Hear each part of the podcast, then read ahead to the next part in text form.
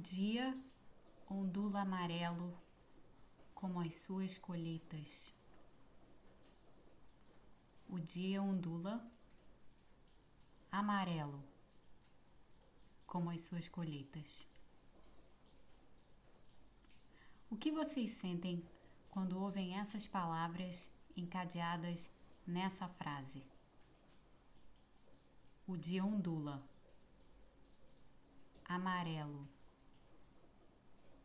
a luz, tudo o que ela toca. A luz ondula e tudo o que ela toca oscila junto, mas não de forma uniforme. A luz ondula amarela e seus reflexos naquilo que toca não são todos iguais. Alguns refletem a cor com mais intensidade a gota de orvalho na folha da árvore, os campos de trigo, a memória ou a imaginação. Outros apenas deixam que a cor lhes toque suavemente e se vá. O ar, as nuvens, a brisa leve. Para mim, não há ninguém nessa cena de As Ondas de Virginia Woolf. Vejo o dia amarelado, dourado, os campos de trigo, as árvores aqui e ali. E na minha imaginação, é fim de tarde nessa cena, a hora mais ondulante do dia hora de transição entre um e outro. Transição. Transições ondulam, mas nem sempre suavemente. Às vezes, as transições simplesmente irrompem sem aviso prévio e sem qualquer prenúncio. Muitas perdas são assim. Cristas de ondas que desabam sobre nós, sem que tenhamos visto a ondulação que a precede. Nessas horas, abre-se uma fissura no tempo. O que veio antes, o que virá depois, a dor do momento presente. A dor inevitável dor que precisa ser sentida, que não será ignorada. Dor que, uma vez reconhecida como transição, passará a vir em ondas daquele instante em diante. Por vezes mais intensa, por vezes mais suave, essa dor é amarela. Essa dor vibra essa dor não passa, tampouco vira memória.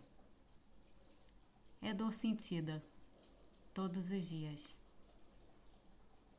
ainda que passada a transição que a causou. As transições jamais se exaurem.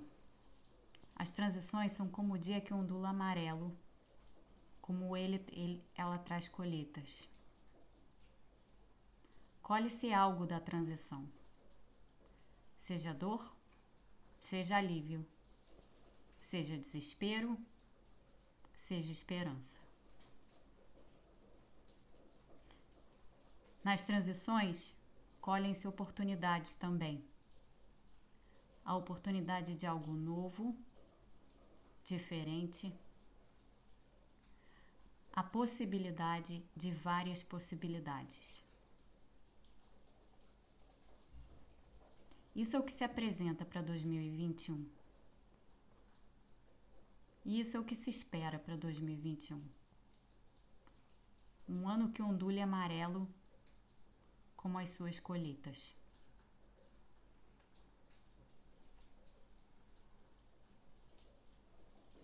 O que temos a dizer sobre 2020? Foi um ano de rupturas, Foi um ano de transições abruptas. Foi um ano de luto. Luto pelas tantas pessoas levadas pelo vírus e pelo descaso do governo. Luto pela exemplar ausência da fraternidade e da empatia, tão terrivelmente bem ilustradas nos idaís presidenciais. Luto por todos aqueles que voltaram à pobreza extrema. Luto pela falta de consciência em um país de mínimos. Estado mínimo, vontade mínima, razão mínima. Luto pela defesa despudorada de tetos ruídos, políticas econômicas falidas, cabeças embotadas.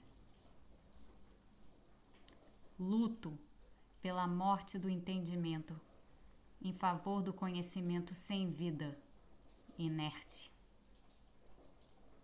Luto pelo Brasil de Bolsonaro. O luto tem estágios que não podem ser atropelados. A dificuldade de aceitá-lo, a indignação, a tristeza, o reconhecimento. Mas somente por essa dura travessia se chega ao outro lado. O lado das ondulações, aquelas que nos dão conforto e leveza. O lado dos dias que oscilam amarelos em suas colheitas.